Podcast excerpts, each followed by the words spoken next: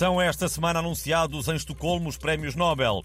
E o Portugalex sabe de fonte segura e luminosa que um deles virá para Portugal. Infelizmente não é o Prémio Nobel da Literatura para António Lobantunes. Bom, eu quero é que o Nobel se f... hum?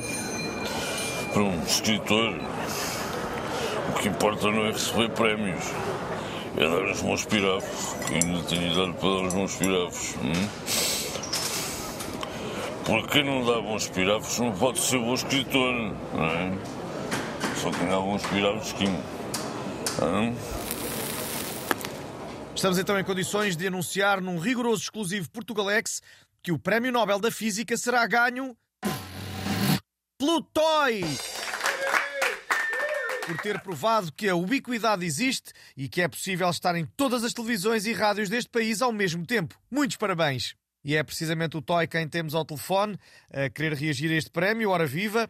Olá, estou muito emocionado, não estava nada à espera, eh, mas confirmo, neste momento estou em 5 rádios e 3 programas de televisão ao mesmo tempo. Além dos 150 anúncios publicitários em que faço versões de canções minhas. É um bocado cansativo, mas faz. Ah, muitos parabéns por este prémio. Espero que vá até Estocolmo a conduzir com os joelhos, como costuma fazer. é boa ideia, amiga. E quando for, querem conhecer aquela miúda que não vai às aulas, a Greta Thunberg. Se os alunos portugueses fossem como ela, não havia falta de professores. Se queres estar em todo o lugar, chama o António, chama o António. Ah, muito obrigado, Toy. Ficamos agora a torcer para que o Prémio Nobel da Paz seja ganho pelo Bruno de Carvalho. O Primeiro-Ministro anunciou a linha de alta velocidade que ligará Lisboa ao Porto em uma hora e um quarto. O Ministro Pedro Nuno Santos diz que se trata de uma revolução, mas nem toda a gente concorda com o traçado da nova linha. Pois claro que não concordamos. É sempre Lisboa e Porto, até o resto do país. Porquê é que não fazem uma linha de alta velocidade entre Canas de Senhoria e Alpiaça, por exemplo? Ou entre Sarilhos Grandes e Filar da Borracocha? É? As pessoas que lá vivem também pagam impostos, que eu saiba.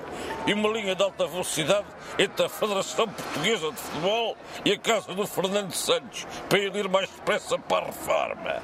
Hã? Vão então apresentar eh, essas alternativas ao Governo? Estas e muitas mais. É preciso fazer mais estudos como para o aeroporto. Por exemplo, qual vai ser o impacto desta linha nas insónias da minhoca trombuda? Hein? E na digestão da toupeira maneta? Hein? Ninguém quer saber?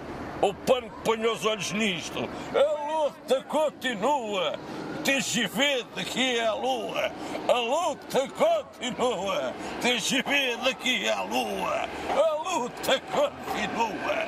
TGV daqui à lua.